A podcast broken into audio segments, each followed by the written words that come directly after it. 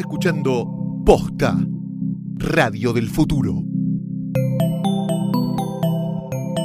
A continuación, Hodor, Hodor, Hodor.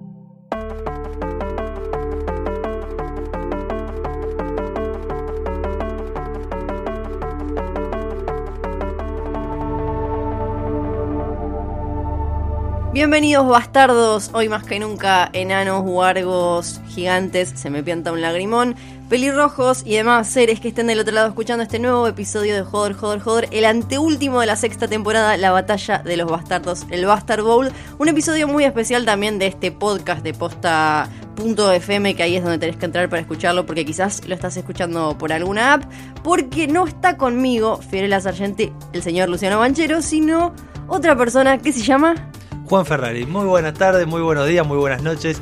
Fío, Florencia, eh, Sargenti lo que vos quieras. Todo. Muchas gracias por estar acá con nosotros hoy que nos abandonó nuestro líder postiano porque se tienen que tomar vacaciones en algún momento y justo nos abandonó en una, en una época muy especial porque es el final de temporada. Ahora se toma vacaciones. Él cuando se toma vacaciones se te va en el final de temporada de Game of Thrones. De todas maneras quiero decirte que mucha gente me dijo, esto fue como un regalo del Día del Padre de un padre que no sos, pero es como un regalo a futuro. Cuando Claro. seas padre, considerate regalado viniendo a Jodor, Jodor, Jodor a charlar sobre este capítulo puntualmente. Claro, a Juan quizás eh, lo pueden haber escuchado en Basta de Todo, donde es productor, donde tiene una columna muy buena sobre documentales y lo pueden seguir en dónde, en Twitter. Arroba Juá Ferrari, sin la N, arroba Juá Ferrari. Antes de meternos de lleno en lo que fue la batalla de los bastardos, de la que venimos hablando, me parece que desde el año pasado ya, te cuento que este episodio de Joder, Joder, Joder está presentado por Claro Música, la mejor manera de escuchar música ilimitada en tu teléfono,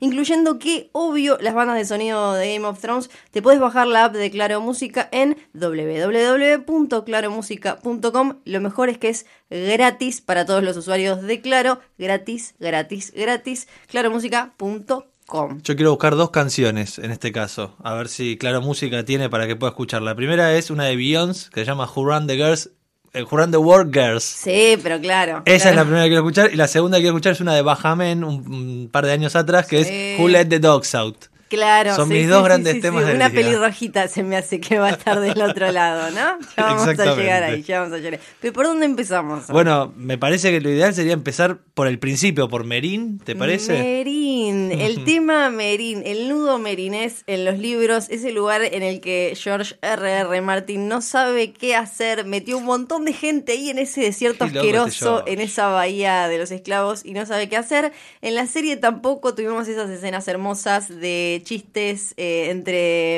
eh, Missandei, Grey Worm y Tyrion que no sirvieron para nada, pero finalmente ayer pasaron cosas, estuvieron sucediendo cosas. Ayer pasaron cosas por suerte, pues si no, George, después de ese show del chiste, después No, de ese café Dios. fashion, No, por Dios. eh, no Un íbamos horror. a volver.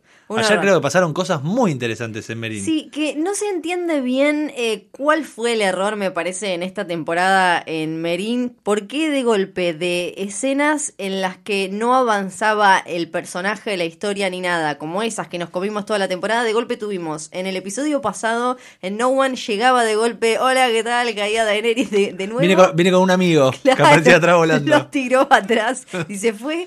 Y ahora de golpe como Bardo, Quilombo, eh, eh, Viserion y Raegal que salían finalmente cuando el hermano le decía como chicos, ya, Vamos. vamos. No, un eh, tremendo todo, Dracaris de vuelta, que hace no, ya no sé ni cuánto eh, que no escuchábamos el, el Dracaris. Un descontrol finalmente pudo retomar ella, no solo Merín, sino un poco el control de la bahía de los esclavos ahí. Y pasaron algunas cosas interesantes, eh, me parece. Sí, para, yo te iba a hacer una metáfora boxística, que es como cuando hay una pelea importante, la pelea de fondo, antes están las preliminares, y a veces la preliminar es hasta mejor que la de fondo. Bueno, en este caso no, pero fue una muy buena pelea. Es verdad, es verdad, estuvo, estuvo a la altura. Estuvo bien altura, como para, para la picadita. En un momento yo, vieron que eh, Game of Thrones al principio tenía esta cosa que atraía a los que no les gustaba tanto lo que se llama el fantasy, esta cosa de magos, eh, espadas eh, y eh, dragones y demás, porque no había tanto, parecía al final de la primera temporada, Dani con sus dragoncitos bebés y demás, pero ayer era, era porno fantasy. Era ella arriba de Drogon con Viserion y Raegal tirándole fuego a los barcos de, de los amos, eh, de los esclavos. Era un descontrol, fue hermoso ese Sí. momento.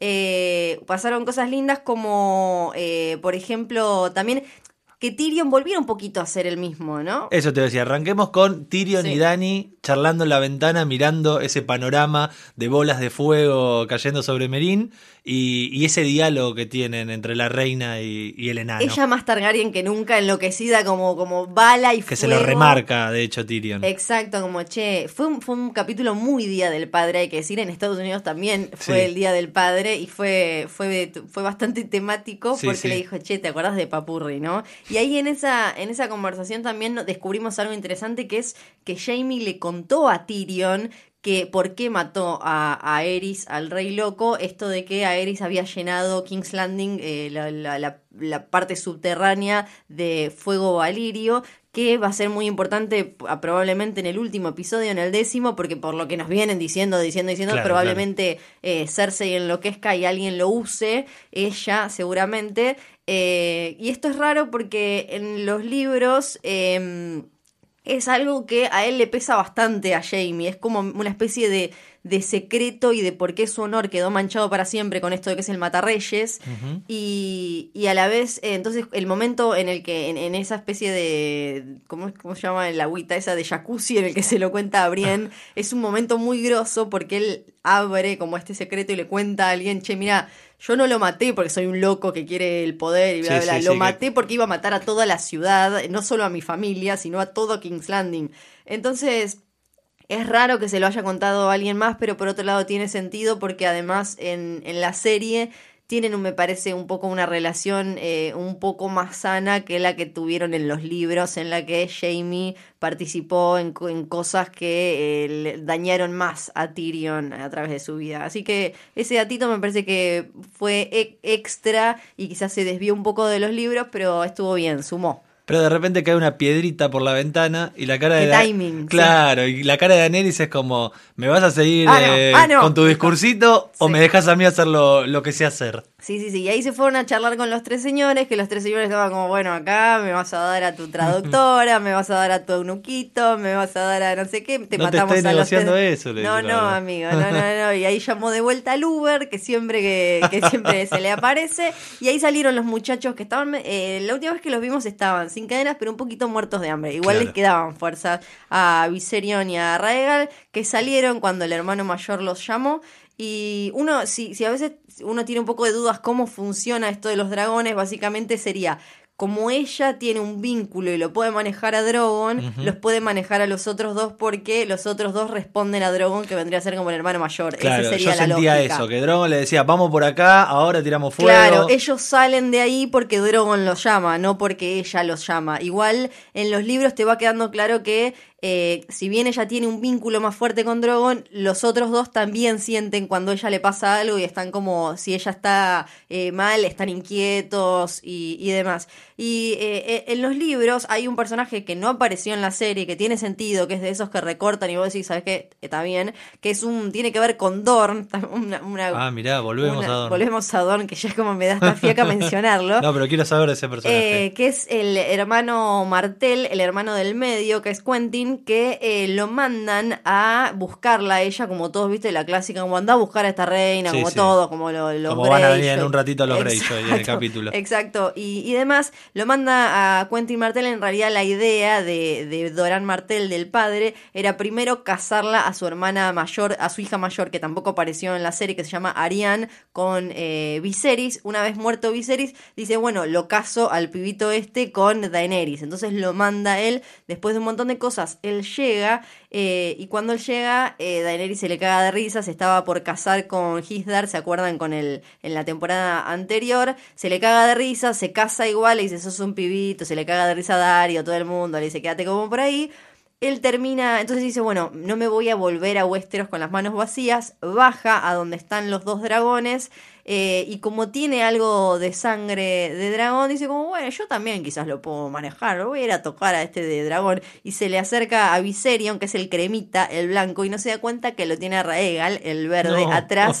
Y básicamente lo deja como una, mm, eh, Una hamburguesita, churita, sí, sí, una churita una en la parrilla. Sí, y se muere. Así que me parece que la serie hizo bien en Está resumir. bien, no iba a ir a nada. Porque Con- todo termina en que los dragones terminan escapándose por gracias a que este otro Gil entra y genera todo este quilombo. Entonces básicamente hicieron que los dragones escaparan sin meter otro personaje, generarle que está no sé cuántos capítulos, Martel, todo para que se escapen los, los dragones. Así que ya está, listo. Y además es muy lindo el impacto de ver a los dos dragones salir de su prisión y Hermoso, volar hacia el los fuego barcos. ese que ves ahí, es, es hermoso. Y un concepto del capítulo de Game of Thrones que es alimenta tus mascotas. Después lo Eh, seguiremos charlando, exacto. pero alimenta, tienen hambre, quieren comer. Cuídalas, por Dios, cuídalas. Y además, eh, si te fijas, hay algo bastante también eh, temático en este episodio Battle of the Bastards que tiene que ver con los liderazgos que se vienen en, en Westeros que necesita, ¿no? Esta nueva etapa y este winter que is coming.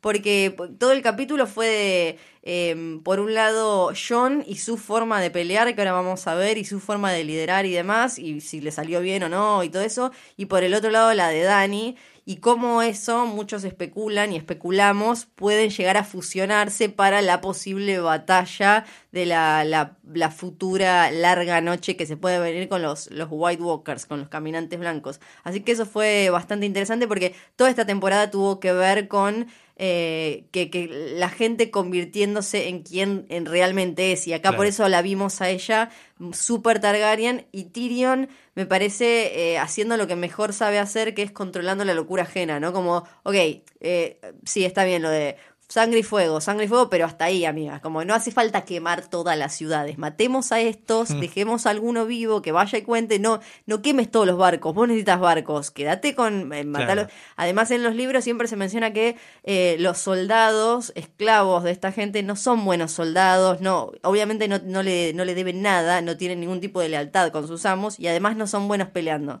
Entonces, por eso se escapan, ¿viste? Cuando le dicen como eh, Grey Worm le dice, Gusano Gris le dice como, bueno, se pueden quedar acá, bueno, se tiran a los dos segundos, eh, vuelan.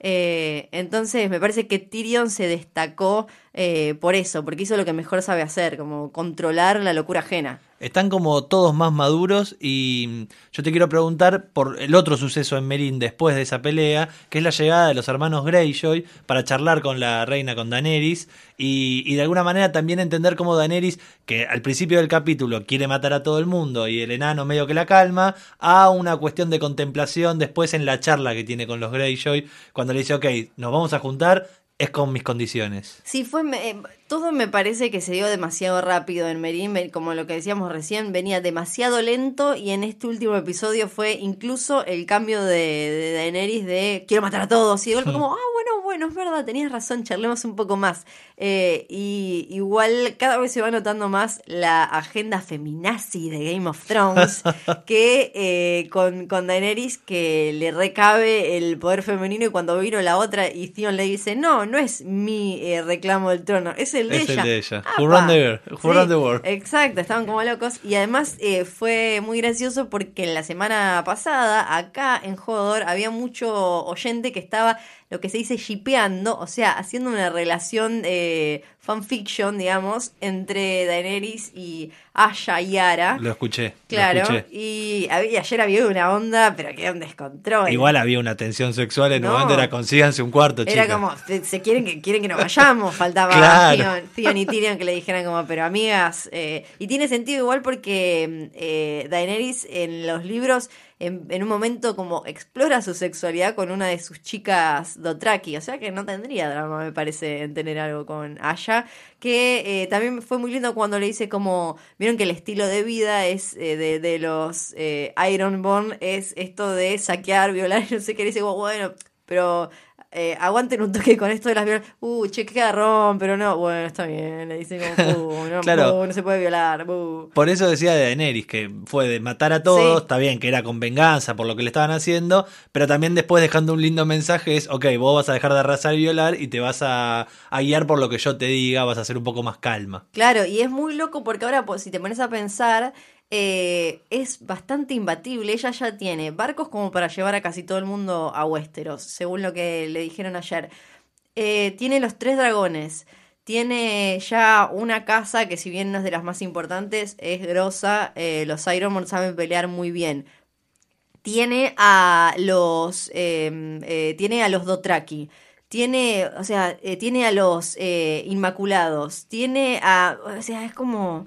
Es tremendo lo que tiene. Va a, estar muy difícil eh, peleársela. Es como. Después, sobre todo viendo lo que pasó en Winterfell, decís como. Che, cuando llega esta mina es como están todos en problemas. Pero después también nos acordamos de eh, la visión de Bran y, y, em, la visión de ella, eh, perdón, con el, el Iron Throne todo destrozado y quemado y eso, es no la va a tener tan fácil ella eh, para llegar a King's Landing y sentarse en el trono que fue de su padre. Y una pequeña también eh, pastillita de lo que fue Merin y el encuentro con los Greyjoy. Viste que eh, Tyrion estaba como recaliente con Theon y dice, ah, la última vez que nos vimos. Viendo la escena de esa última vez que se vieron en Winterfell, Tyrion lo rebardea a Theon cuando lo ves. Lo, re, lo, lo revoludea con esto de que, ah, bueno, vos sos Greyjoy, pero ¿qué diría tu papito si te viera acá siendo como un perrito de los, de los Stark y demás? Y vos decís como, pará, Tyrion, vos también eras acá como el más capito y ahora estás eh, con la ca- carita echada, eh, con una Targaryen en el- la loma del culo y no sé qué. Así Sí. que eso fue muy gracioso, verlos en una situación, o sea, con, con el ego mucho más reubicado, ¿no? Para mí ese momento de me dijiste nano, te lo tengo anotado, era medio de chimiboga, ¿viste? Como acá tengo anotado que me Claro. dijiste 10 veces enano y yo quiero hablar. Pero bueno, quiero dos cositas más de Sí. Merín para quizás para cerrar, porque después no sé si pasó algo más en el capítulo. ¿Pasó algo Mm, importante? No me parece. Una con respecto a los libros es si el viaje de los Greyjoy eh, fue de alguna manera esto. Yo estaba viéndolo con amigos que me dijeron, ah, llegaron. Como esa cosa de llegaron y se encontraron con Dani, viste, como... Claro, en realidad no son ellos, sino un tío el que va en nombre de, de Euron, del quien está, del otro tío loco y asesino, eh, que lo manda a, a este, a su hermano a buscar a la reina Targaryen, a la reina de los dragones, para traérsela para casarse. Igual el otro dice como en el camino, dice como no, me la voy a quedar yo, como que está todo el mundo. Ah, eh, en el último libro hay mucho mambo de todo el mundo yendo a buscar a Daenerys, Daenerys con 3.000 quilombos en Merín, eh, ahí llena de caca con Drogon y demás. Y un montón de gente yendo a buscar a Daenerys para casarse con ella. Pero eh, Theon y, y Aya no son, eh, no son los que van a Merín en los libros. Y lo otro es eh, que además de los dragones, que fueron muy importantes, esto que decías de los Dothraki, me parece que el capítulo tiene como toda una idea de lo que es lealtad y lealtad hacia quién, y ver cómo en algún momento también necesita de los muchachos por tierra, el batallón por tierra, y aparecen los Dothraki también para luchar eh, de su lado. Es la primera vez que los vemos luchando eh, para Daenerys, como soldados de Daenerys. Claro, y ah, sobre todo aparte con Dario, eh, Dario a la cabeza, y me parece que el capítulo tuvo mucho de eso, de hombres luchando y por los líderes y cómo luchan por quien luchan y, y todo eso. Y ayer fue interesante, tal cual, ver cómo los Dotraki eh, iban a la carga por ella, que nada que ver, que el otro, la otra vez sí los vimos, eh, la vimos a ella convenciéndolos, pero no sabíamos bien cuándo. Igual va a ser interesante verlos en los barquitos, ¿sabes? Claro. como gatos que le tienen miedo al agua, va a ser lindo. verlo. Alguno, alguno que otro va a vomitar. Claro, parece. claro, ahí van a pasar cosas, va a estar interesante eso. Bueno, Merín es un capítulo cerrado, por lo menos hasta el próximo Le mandamos un besito. a episodio. Merín. Sí, que estuvo bueno. Sí, los dragones la- eh, nos hicieron, aunque sea, pasar un poco el mal rato de los chistes, el, el café fashion y todo eso. ¿Y ahora? Nos vamos a Winterfell. Por favor. No sé por dónde arrancar. Tengo Tremendo. todavía la piel de gallina. Tremendo, fue, fue tremendo todo. Eh, Hay, hay un montón de, además de las imágenes, hay un montón de frases que quedan dando vueltas. claro. Desde Ramsey Bolton diciendo soy un hombre misericordioso.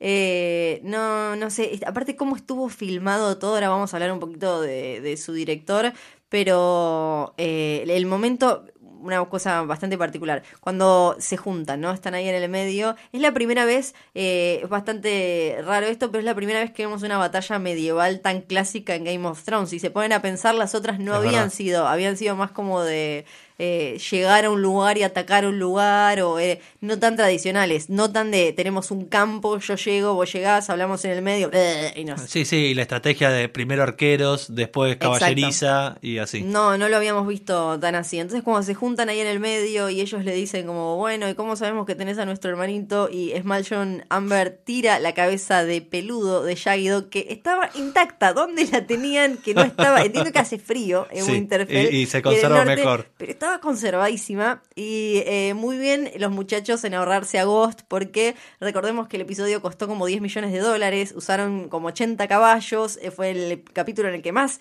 eh, animales usaron, una cantidad de cosas. Ghost no iba a aparecer porque entre el gigante, el no sé qué y el no sé cuánto no iban a poder agregarle el CGI de otro Direwolf, así que... No, y sé lo que te hubiese dolido. No. y que el Necroprode fue tremendo. No, el Necroprode y, no. y que Ghost era el innombrable en este caso dentro del Necroprode. No, no, no, no, no, no. Para todos los que nos mandaron sus hermosos necroprodes, llegaron un montón, por suerte, a jodor.posta.fm y como son tantos, vamos a tener que hacer otro capítulo especial eh, leyéndolos y ahí vamos a seleccionar ganadores. No lo podíamos hacer ahora porque si no teníamos que hacer más cortito el análisis de la batalla de los bastardos y no, después nos íbamos a quemar el rancho por eso, iba a ser todo un descontrol. Así que pronto se va a venir un episodio especial de análisis de sus necroprodes y va a haber ganadores de remeras, cajas, muñecos y cosas varias que nos da la gente de HBO. Bueno, entonces eh, esa, esa primera charla en la que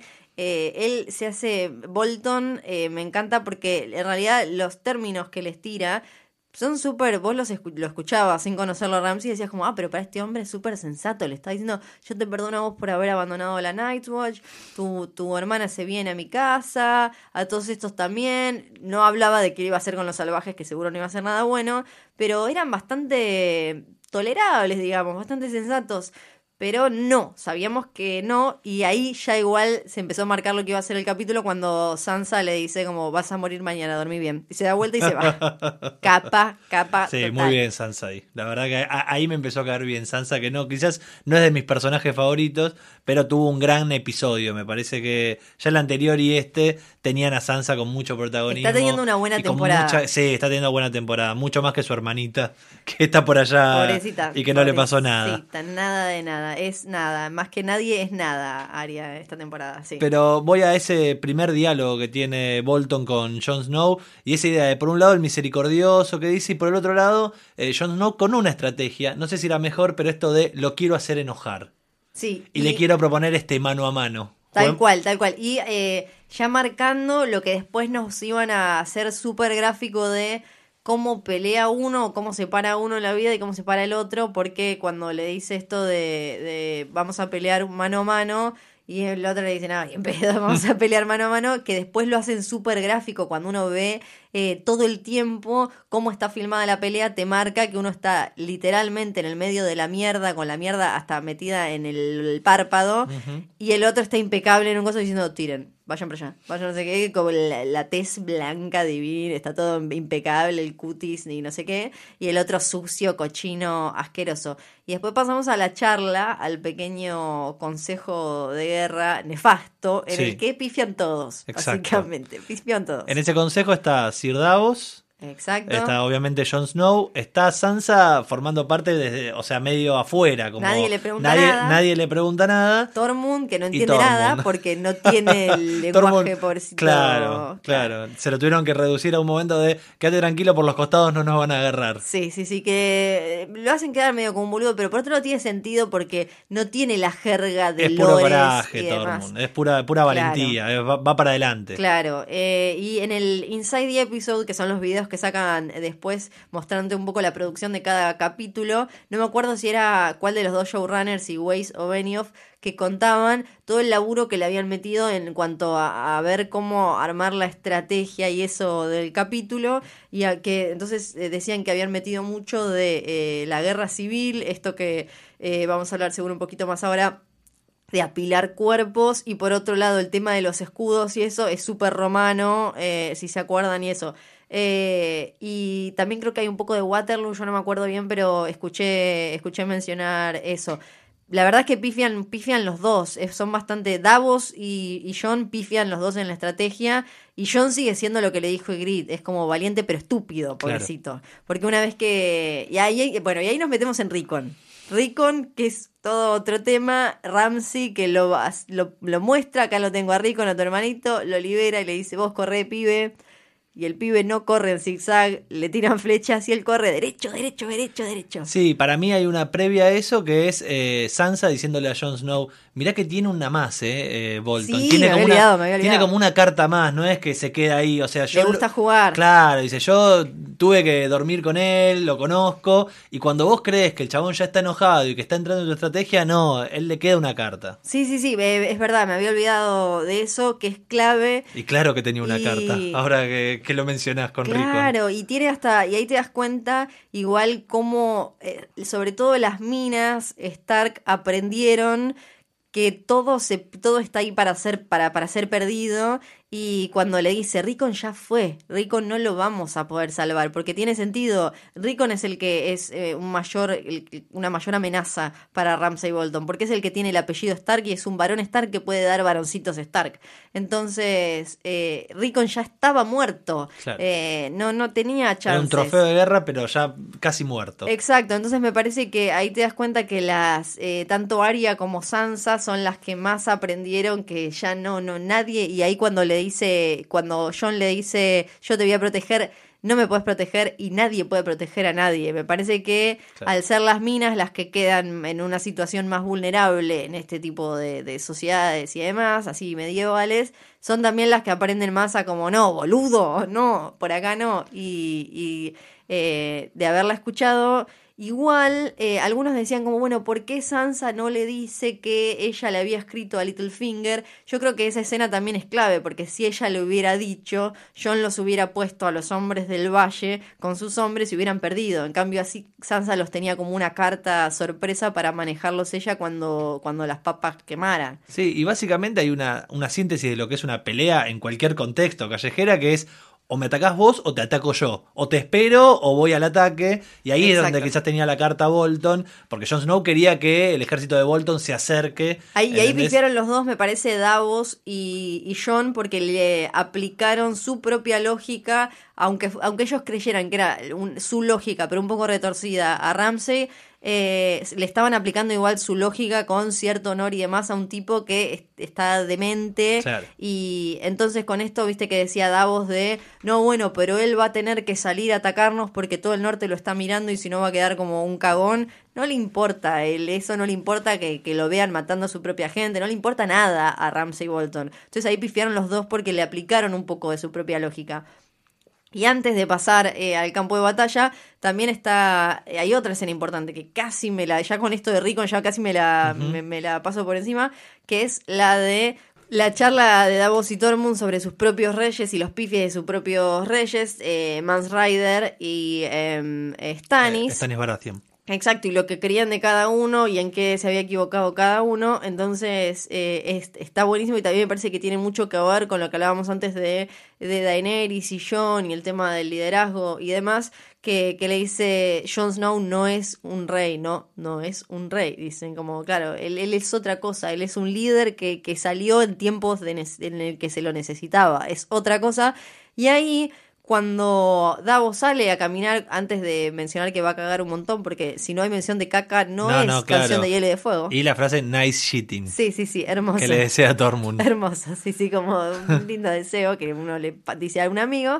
Eh, y que se cruza con. Es un poco aleatorio que se cruce justo con la- las marquitas de las piras, pero para mí, una vez que las ve, tiene sentido que él vaya a ver qué hay, porque él conoce cómo son las, eh, las piras en las que Melisandre quemaba gente. Sí, igual está muy intacto ese venado, Sí, ese sí, ciervo ahí- que encuentra Davos en, en- en el fogón. Yo que soy como justificadora serial, lo que te puedo decir es depende de la madera, depende de cómo... Pero, pero sí, igual por lo que vimos del adelanto, ahora después vamos a comentar del Sí. capítulo que se viene, va a, ten- va a jugar un papel importante ese, ese venadito a medio quemar que quedó ahí como, y que lo miró como, mmm, Sí, sí, acá". que le, le permite a Davos pensar que hay algo que no le contaron. Exacto, sí, sí, como un para ahí, Sherin. Y ahora sí podemos ir directamente a la mañana de la batalla de los bastardos. Qué partidazo.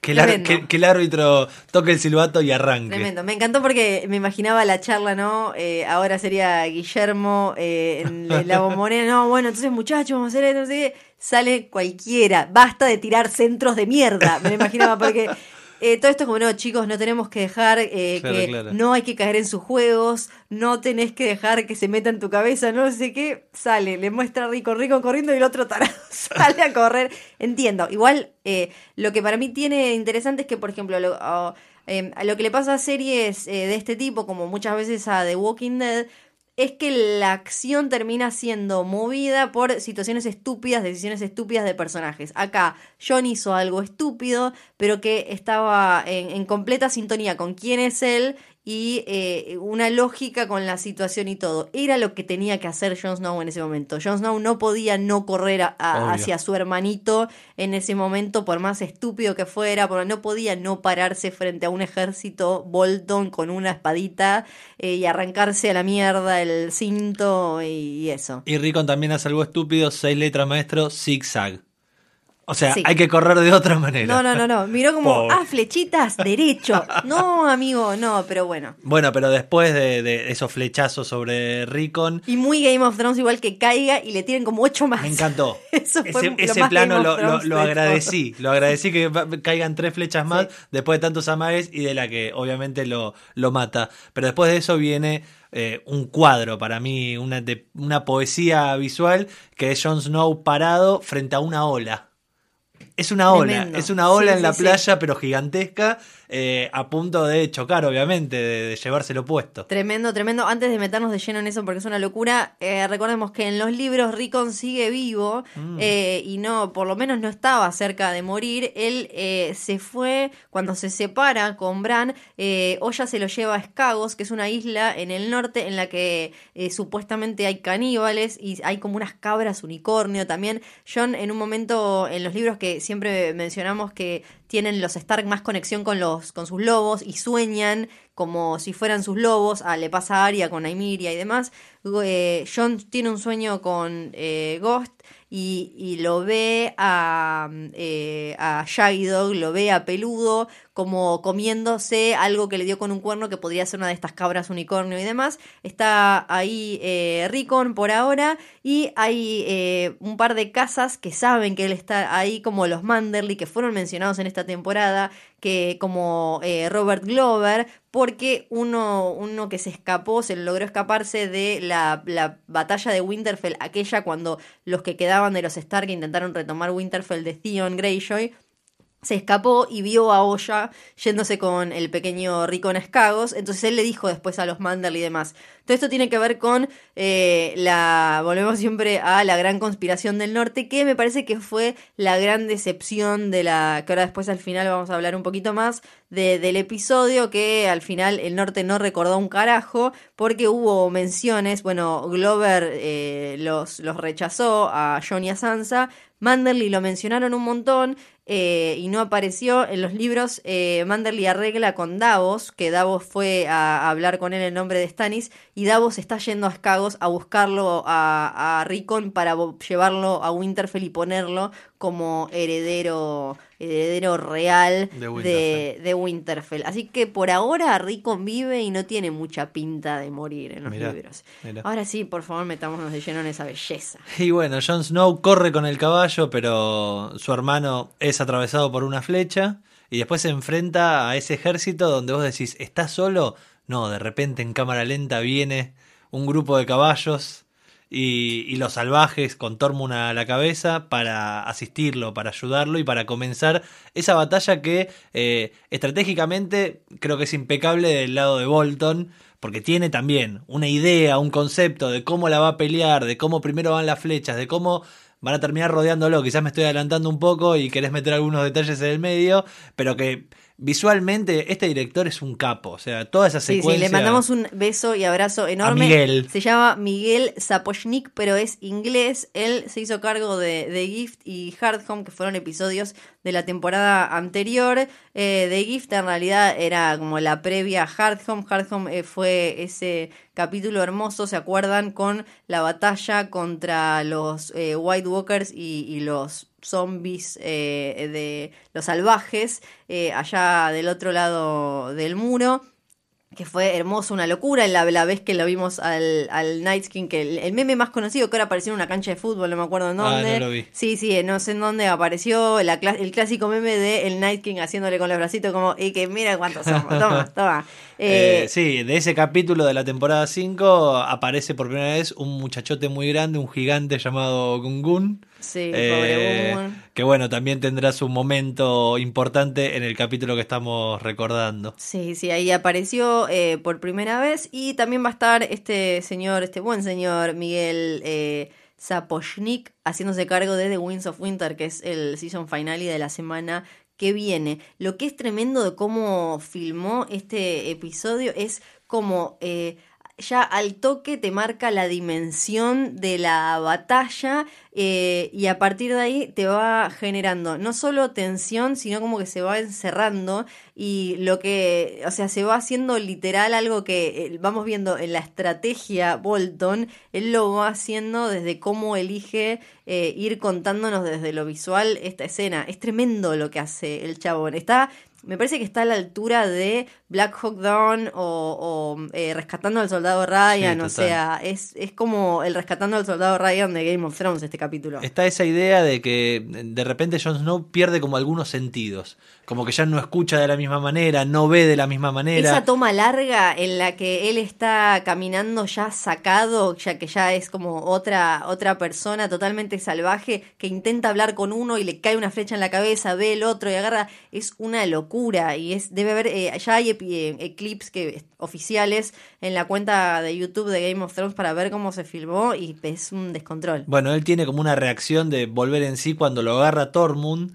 Pasa un caballo, no me acuerdo si con un jinete sin cabeza. Sin cabeza, y sí. el próximo plano es el gigante este tirando un caballo a la mierda. Sí, sí, sí, eh. Y corriendo y ahí como que reacciona y vuelve un poco a la batalla. En el medio obviamente eh, con su espada mata a algunos. Pero está en esa, en esa maroma, viste, de que no sabes, todo un gran quilombo en el cual ve cosas, no ve nada. Y bueno, está tratando de sobrevivir, pero claramente ahí se le perdieron cualquier tipo de estrategias, de planes. No sabe bien para dónde No, todo está impecable. Igual en este episodio que seguro va a ser el que manden a, a los semi para miren, Sí. miren, ¿no? Sí, qué sé yo, porque el sonido es increíble, la música eh, está súper bien cuando eh, John va, como decís vos, ese momento claustrofóbico en el que queda, ahí es cuando aparece esto que mencionábamos antes, que parece que se usaba en la guerra civil, eh, de, de apilar muchos cadáveres, porque ahí empezamos a ver que, que era, cuál era el plan de Ramsey, este de tirar flechas, flechas, flechas, no le importaba la cantidad de muertos, él lo que necesitaba era cuerpos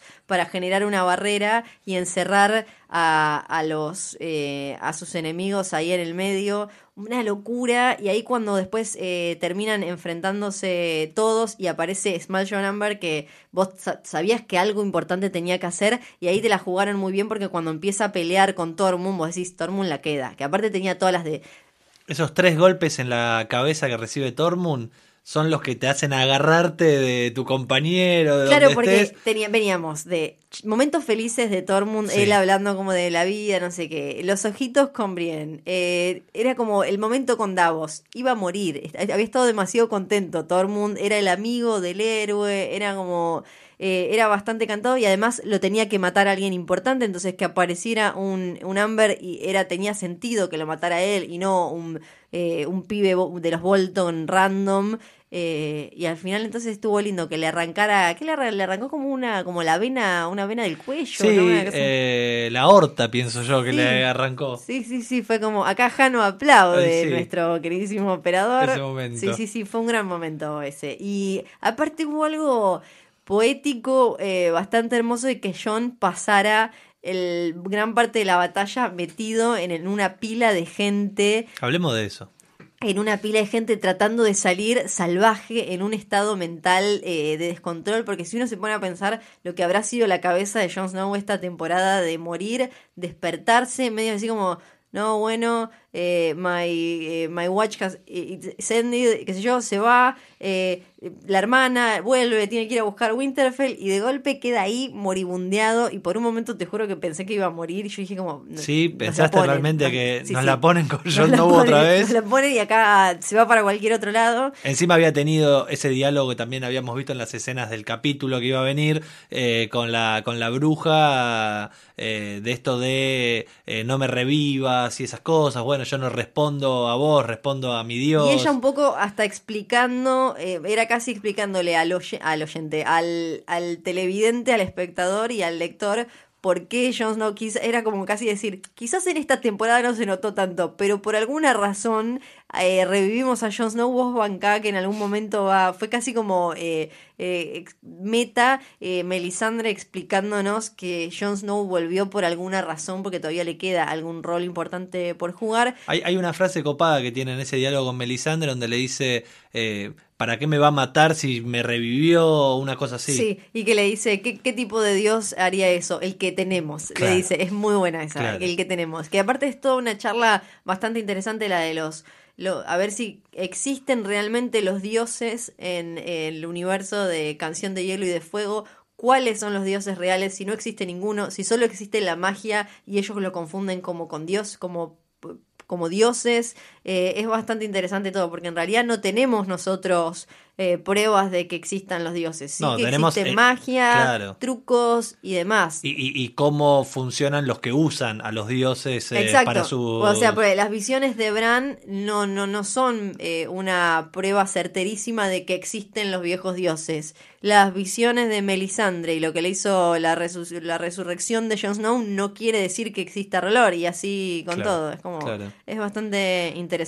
Pero Snow logra salir de ese especie de pozo de cadáveres, que para mí también es, eh, la palabra que me salió fue asfixia, Eh, para mí era lo mismo que te decía de la ola, viste cuando estás adentro del mar Sí, y, sí, y no, y no podés salir, viste, te lleva otra vez para otro lado, no podés arrancar hasta que de repente asoma la cabeza y logra meter un respiro así, una bocanada de aire, eh, que bueno, ahí nos, no- no- nos asegura que Snow no va a morir. Yo creo que en ese momento dije, ok, no ahí va a fue morir. cuando, sí, sí, y ahí es cuando escuchamos el cuerno, que eh, admito que por un momento me ilusioné y dije, es alguien del norte, es alguien del norte. Estaba, lo más obvio era que fuera Littlefinger, Meñique, con Sansa y, y los caballeros del valle, las casas del valle, pero te quería, yo como paquera del norte, paquera Stark, quería que fuera, que el norte recordara y que fuera alguna casa que se daba vuelta o que venía a ayudar a los verdaderos herederos de Ned Stark,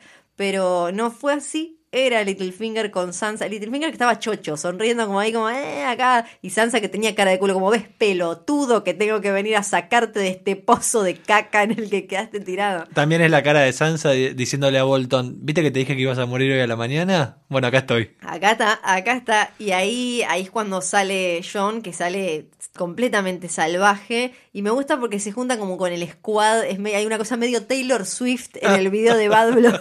se junta con, lo mira Tormund, porque no va con cualquiera. Lo mira No, Tormund, a Unun, que está como. Y vos decís, Unun no llega a Winterfell. Está lejos Winterfell, no estaba a tres pasos. Faltó casi que juntaran las manos al medio y metieran un cual, grito como... Caguabonga y se iban corriendo para allá y se fueron corriendo, pero eh, Ramsey tenía caballo, llegó antes, estaba cerrando la puertita, estaba diciendo como, bueno, tenemos comida acá, nos quedamos, está todo bien. Y no, tienen un gigante del otro lado, así que un tiró abajo la puertita, la segunda puerta creo que tira en la temporada. Y la temporada 6 de Game of Thrones que leí algo así como uno tuvo que sostener la puerta y el otro logró romperla. Ay, claro, qué Con lindo. toda esa muy poesía. poético, muy poético. Y eh, un parecía ya, era como el último queso en una picada con 12 amigos, ¿no? Estaba como ¡ah! todo pincho- pinchoteado. Y Ramsey se tentó y tuvo que hacer la última troleada de la noche. Y en vez de matarlo a John, le dio la flechita en el ojo a un que cayó. Fue, fue muy lindo ese momento, hay que decirlo, con John mirándolo como. Porque en la serie te plantearon un poco más como que un es el último gigante. En los libros te- no, está, no está tan claro y está la idea de que en el norte hay más gigantes y como el ejército de Mans Rider era tan enorme, había muchos gigantes, eh, no te queda muy en claro. Te queda en claro que es el que bajó al sur con ellos y demás, pero acá en la serie es el último, es el único que tenemos. Hay, hay, Entonces uno- fue como tremendo. hay unos segundos de, de John contemplando al gigante antes de recibir ese último flechazo en el ojo. Ah, no. Ah, es como que está diciendo, ah, no. Eso- es- esos segundos son como el nene mirando a Willy, a la ballena, ¿viste? Como tocándolo, ¿viste? Esa cosa de, Sí, sí, sí. de diferencia de tamaños, pero somos amigos y nos queremos. Sí, sí, sí. O también era como el nene en, me acuerdo, el shopping años 90 con esos globos, ¿te acordás que volaban cuando sí se te escapaban todo el tiempo? Que se le va y es como, boludo, era lo, se me fue el gigante. El gigante como, ah, ya, ya listo, listo, como... Bueno, pero ahí también vuelvo a lo del principio de la lealtad, ¿viste? Como es una gran síntesis también eh, que el gigante todo lleno de flechas, eh, eh, de alguna manera resuma como, ok, yo peleé por vos, ¿viste? Yo estoy hasta acá y, y peleé por vos. Claro, claro, sí, sí, sí, tal cual. Y ahí entonces eh, hubo otro detalle muy significativo que es John sacado, lo va a buscar a Ramsey y qué escudo agarra el de uno de los 62 de Bear Island de Isla Oso, uno de los 62 que le mandó Liana Mormont, que llegó a Winterfell. O sea que tenía razón la chiquita que dijo los nuestros valen por 10, porque de alguna forma salió mínimo uno del pozo bueno. y llegó hasta, hasta Winterfell y eh, ahí entonces le empieza a pegar Jon Snow, pero muy lindo también el momento porque ya ahí ni era Jon Snow, era como otra cosa sacado, descontrolado, porque el viejo Jon Snow no le hubiera pegado a alguien hasta la muerte y la ve a la hermana y le dice como no, este es tuyo, este te lo dejo, te lo regalo, es, es tuyo y también estuvo, estuvo muy acertado me parece eh, de parte de, de Weiss y Benioff hacer que terminara en Winterfell, porque era una pelea mucho más personal que incluso la de Tyrion defendiendo King's Landing eh, defendiendo la Red Keep en, en Blackwater porque es su casa, o sea, es el lugar en el que ellos se criaron, en el que está enterrada su familia y todo, entonces tenía que terminar en el patio en el que los conocimos por primera vez, en el que jugaban, en el que se enseñaban a usar la espada y demás. Y puede ser que el momento más emocionante del capítulo no haya sido generado de alguna manera por un humano, sino por un pedazo de tela cuando baja Por Dios, el por Dios. estandarte de los Stark eh, sobre Winterfell y ahí el mundo quiere llorar, todo el fan de Game of Thrones diciendo volvieron. Tremendo, porque aparte veníamos de un episodio en el que había pasado lo mismo, ¿se acuerdan? Con eh, en, en Riverrun que habían caído los estandartes eh, Tully y habían eh, puesto los eh, Frey y... Pero todo había sido charlado, ¿se acuerdan que al final había terminado como todo Sí, bueno, acá sí. no nos peleamos, el no sé tío, qué? el tío Y acá nunca fue todo lo contrario y además fue mucho más significativo porque to- todo lo, lo emotivo que, que había para el espectador que venimos desde años de Winterfell, los Stark, no sé qué, no sé cuánto. Te queda igual la duda de de dónde sacan, porque ya los tienen listos de dónde, porque Stark, ¿de dónde tenían los banners esos ya preparados y demás? Eso fue buenísimo. Ya cuando arrancó el capítulo yo lo estaba viendo con un amigo y le digo... Mirá, cuando ganen y en el episodio que viene, en la apertura, ya, ya esté Winterfell, pero con el logo Stark de vuelta. Va a ser hermoso eso el domingo que viene, que ya me imagino que estará cambiado, no estará más el famoso loguito de Clarín invertido, como le decían un montón de la corpo. De Va a tener que estar el lobito, el Dire Wolf. Eh, de, de los Stark. Y ahí me parece que también tenemos que hablar un poco de eh, Ramsay Bolton, el personaje que todos amaban odiar estas últimas temporadas, pero la actuación de Iwan Reon eh, es de esas que te da esta pena que no lo vayamos a ver más. ¿Es tu villano favorito de Game of Thrones? ¿De los cuatro o cinco principales Sí. que tuvo la serie? Sí, lejos, lejos. Me parece que fue, que fue brillante, mucho más interesante que en los libros. Eh, todo el pedo que, que tenía con el padre y después con el padre con eh, él, la, locura de él pone- imponerse al mundo como así mundo, me trataste de bastardo, qué sé yo, mirá, tomá, soy todo esto. Me pareció, a- aparte el actor Está medio igual estereotipado el amigo Iwan, casi siempre hace medio de loquito, raro, sacadito y demás, pero me parece que estuvo increíble. Y, y terminó como tenía que terminar. Vamos a eso. Por favor. Vamos al final del el episodio cuando eh, Bolton está eh, en una especie de celda, en una prisión. eh, está obviamente bastante dañado, sujeta, recibió todas las piñas posibles de Jon Snow, salvo una final que la va a tener Sansa de alguna manera, pero obviamente no va a ser una pelea ni mano a mano, ni Sansa va a clavar una espada, sino que tiene otros planes para Bolton. Tiene otros que fue hermoso, ya aparte te- te- le dio un sentido a todo lo que había pasado con respecto a los famosos perros de Bolton. Ahí vuelvo sobre el tema de la lealtad. Sí, eh, Porque exacto. Sí, sí, Bolton le cual. dice, me vas a tirar a mis perros, mis perros son leales, ¿entendés? Sí, como no me van a morfar a mí. No, no, no. Él diciendo antes, canchereando, como no, hace una semana que no les di de comer. En los libros se menciona mucho que, eh, bueno, él los usa eh, para. Theon vive con ellos, los usa mucho para torturarlo a Theon y también para joder con mujeres. Él se acuesta con minas, las suelta, hace como medio como con Rickon, las suelta y los perros salen a cazarlas a las minas y se las comen y demás. Sí, eso apareció en la serie. eh, Sí, hubo como un. eh, También se- recordemos que en esta temporada, fue en esta temporada, ¿no? Que se lo soltó un bebé. Exacto, le dio a su madrastra A su hermano, y claro. a su bebecito hermano. Eh, entonces tenía que pasar así. Y él, eh, aparte me gustó porque se notaba que él, aún todo destrozado, atado en esa silla, encerrado en una jaula, todavía te creía que tenía chances de salir. Y aún cuando estaba con los perros, que Sansa se los, se los tira ahí, él todavía tenía, creía que podía zafar. Cuando le está diciendo como, no, no, no me van a hacer nada, no me van a hacer nada, eh, me pareció que el, el personaje se fue en las suyas y eso estuvo muy bien. Ahora hay muchos comentarios con respecto a lo que él le dice a Sansa de... em, eh, ¿Cómo es que le dice? Eh, siempre voy a estar en vos o... Ah, sí. Exacto, verdad. porque ella y que ella le contesta, eh, tu nombre va a morir acá, vos vas a morir acá, tu familia, tu casa, todo, te van a olvidar, bla, bla, bla, muere, muere, Sí, pa, sí, pa, sí, si hubiera tenido una... Claro, no vas a, no vas a trascender. Exacto, pero ¿por qué? Porque esto tiene que ver con una teoría falopa que en realidad no era tan falopa, que venía de una foto hace, hace mucho tiempo, cuando todavía no se había estrenado la temporada, a ver si Sansa estaba embarazada o no. Personalmente creo que a esta altura Sansa no está embarazada. Eh, me parece que ya hubieran tirado algo más y que ella no hubiera respondido eh, eso de tu casa, no, tu nombre va a morir, tu no sé qué, no sé cuánto, y que hubiera hubiera aparecido de alguna otra forma, porque Game of Thrones no es, a pesar de que es una serie que está llena de shocks y demás, no es una serie que nos tire shocks de la nada, tipo novela de Romay, como, o, o tipo Star Wars de soy tu padre, que no, no había ningún rastro de que este chabón era el padre. No, esas cosas no pasaron hasta ahora en Canción de Hielo y de Fuego. Entonces, eh, hasta ahora en realidad, que, de que Sansa está embarazada, ¿qué pruebas hay más que que nosotros tenemos ganas o que le, que le pusieron ropa más? O sea, ellos tuvieron sexo, él la violó.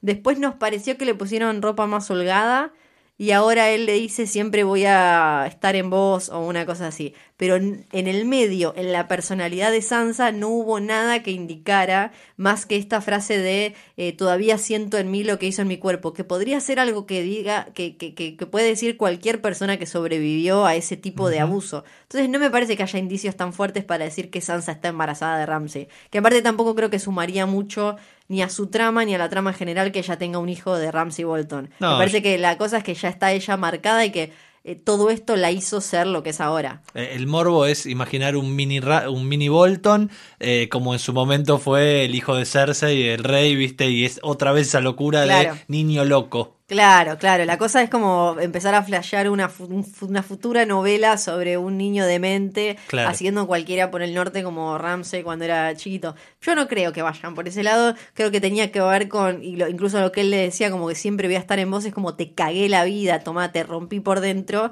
Y que el, el momento ese era él tratando de decirle te rompí por dentro y ella sí me rompiste por dentro, pero mira, ahora soy como ocho veces más fuerte, tomá. Claro. Y pa- para mí eh, terminó siendo eso. Eso fue todo entonces en la batalla de los bastardos y así terminó El, el gran episodio 9 de esta el temporada. último episodio El 9 último episodio de toda la serie, supuestamente, porque ah, se dice, dicen que ellos mismos que la próxima, las dos próximas van a tener siete episodios, entonces este habría sido el último episodio 9. O sea que ya no podemos ir a ese patrón de eh, muerte horrible, batalla épica. No, o, o vas- O- o será el sexto episodio, Claro, no, no sabemos anteúltimo. No sabemos cómo será el año que viene, pero nos queda uno la semana que viene, el sexto de Winds of Winter, Los Vientos de Invierno, como se va a llamar el próximo libro, que todavía no tiene ni fecha ni nada. Nada, pero que sí nos va a llevar a King's Landing. Me parece que va a tener como escenario principal eh, a Cersei, obviamente, al rey Tommen y a lo que es ese juicio a Cersei y a Sir Loras. Exactamente. Y hay una escena, hay un momentito bastante clave que aparece en, en, lo, en el tráiler del próximo capítulo, que para los que no leyeron los libros puede ser la nada misma. Yo se lo conté a un amigo y me dijo, ¡eh, re spoiler! Me acabas de arruinar el final de la temporada de no sé qué. Eh, que es cuando vemos un cuervo blanco sobrevolando eh, la nieve, creo que es Winterfell, eh, creo que está como llegando a Winterfell, si no me acuerdo mal. ¿Qué significa ese cuervo blanco? Ese cuervo blanco anuncia la llegada del invierno. Ahora, el capítulo se llama Vientos de invierno, el próximo libro se llama Vientos de invierno. Estamos en otoño, esto ya lo hablaron, en, eh, ya lo hicieron explícito en la serie y ni hablar en los libros. ¿Qué significa que llegue el invierno? Que va a haber nieve hasta en King's Landing. ¿Qué significa que haya nieve hasta en King's Landing? White Walkers are coming. O Claro. sea, ya no tienen por qué estar solo arriba. Tenía que llegar ese invierno. Exacto, esta larga noche que, que se viene de la que Tormund le habló en el capítulo eh, de ayer a Davos eh, y este momento en el que van a tener que estar unidos no solo para enfrentarse entre ellos eh, contra los Lannister o contra quien sea, sino para enfrentar a los posta a posta, a los que no están vivos. O sea que la temporada que viene, esta fue bastante, bueno, ya lo hablaremos, ¿no? Pero es bastante una temporada de, de como, es como un eh, capítulo 9, ¿no? Como una previa a un quilombo grosso que se viene, una preparación para lo que va a ser la verdadera pelea de, entre la vida y la muerte. Pero decís que esta preparación para la próxima temporada va a tener así como hechos concretos que nos agarren así como de la mano, como los capítulos 9, digo, eh, no sé, ese juicio en King's Landing, o no, ahora no sé, no se me ocurre. Yo no sé si el ju- eh, mira, todo esto de las de, del fuego valirio Eso, eso que hablábamos de y Cersei, de por que ejemplo. King's Landing arda, esto que apareció en la visión de Bran, no, no de saber si pasará en el capítulo que viene o si será algo que van a dejar para el principio de la temporada que viene. La verdad es que no sé. Sí sé que se va a tener que terminar todo esto de, de la fe y del High Sparrow y demás, porque me parece que queda claro que lo que se viene es eh, son los Jon Snow y, y Daenerys Targaryen como líderes frente a esta otra cosa y no los Cersei y High Sparrow que están como un poco en el chiquitaje Claro. y en la cosa y Marjorie y demás, sino en, con una visión un poco más macro y que tiene, que tiene en cuenta otras cosas. Así que me parece que eso va a tener que jugarse ahora. Eh, antes de pasar rápidamente al adelanto de Winds of Winter, del capítulo que viene, una cosa bastante bonita que, va, va quizás a tener que ver con algo a futuro es que Tywin murió con una flecha que le pegó su hijo. Tenemos a Ruth Bolton que fue acuchillado por su hijo. Si recordamos la Red Wedding, que aparece, eh, aparece algo similar en el adelanto del próximo capítulo, eh, Rob Stark murió con flechas y acuchillado por Ruth Bolton, ¿se acuerdan? Y después Kathleen Stark murió con el cuello cortado. Ahora, Walder Frey morirá con la garganta cortada por uno de sus hijos. Esto lo tiro así porque en el adelanto del capítulo que viene vemos que está Jamie en, las, en, la, en la casa de los Frey y están como riéndose de, de la Red Wedding y demás. Sí, sí, es, es la misma luz de la Red Wedding. Todo, te pone la piel de gallina. Él diciendo como los Freys y los Lannister son de Regards. Y como, ah, y que Jamie te das cuenta que está como incomodito porque nunca le, le copó demasiado todo eso.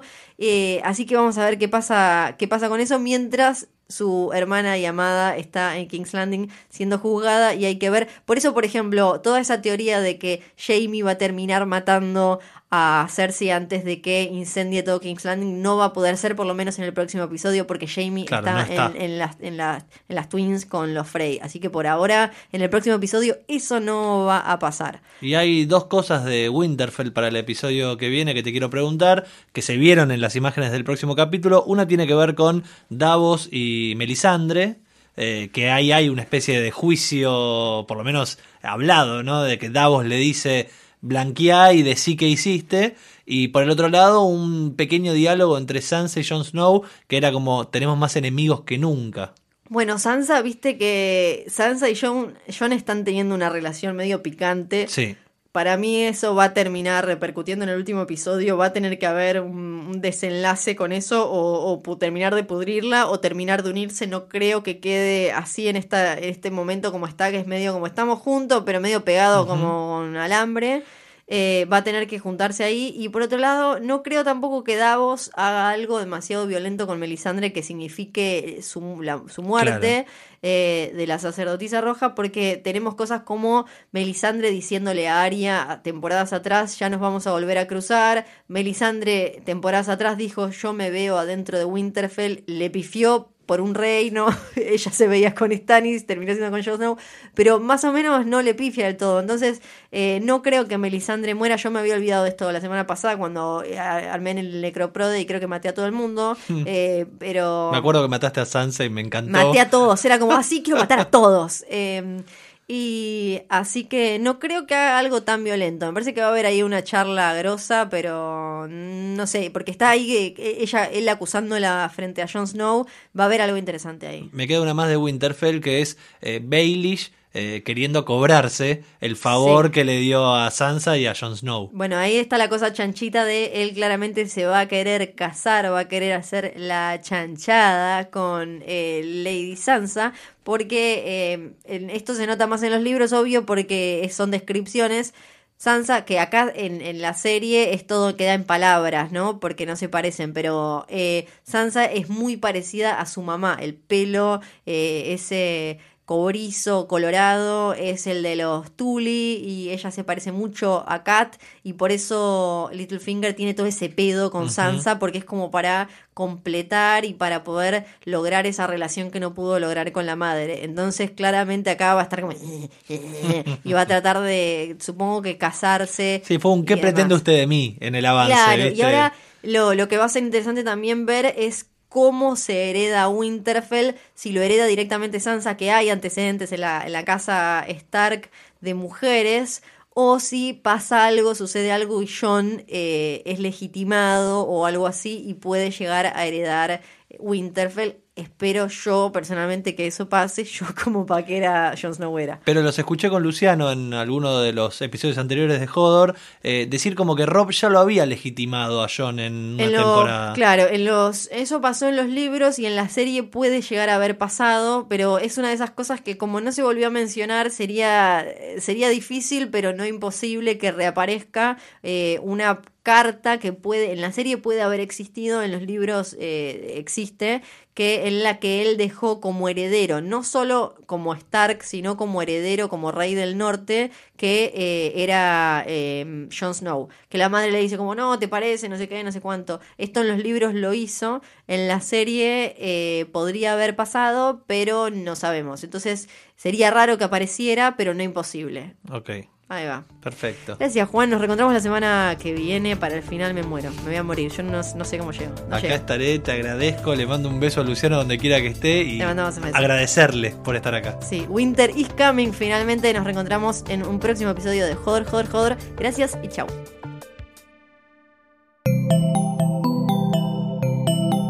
Si te gustó este episodio, hay mucho más para escuchar en Posta. Conoce todos nuestros programas en posta.fm. También podés llevarnos en tu teléfono. Baja la app de Posta para Android o para iPhone o suscríbete en iTunes a tus series favoritas. Seguí escuchando Posta, Radio del Futuro, cuando quieras y donde quieras.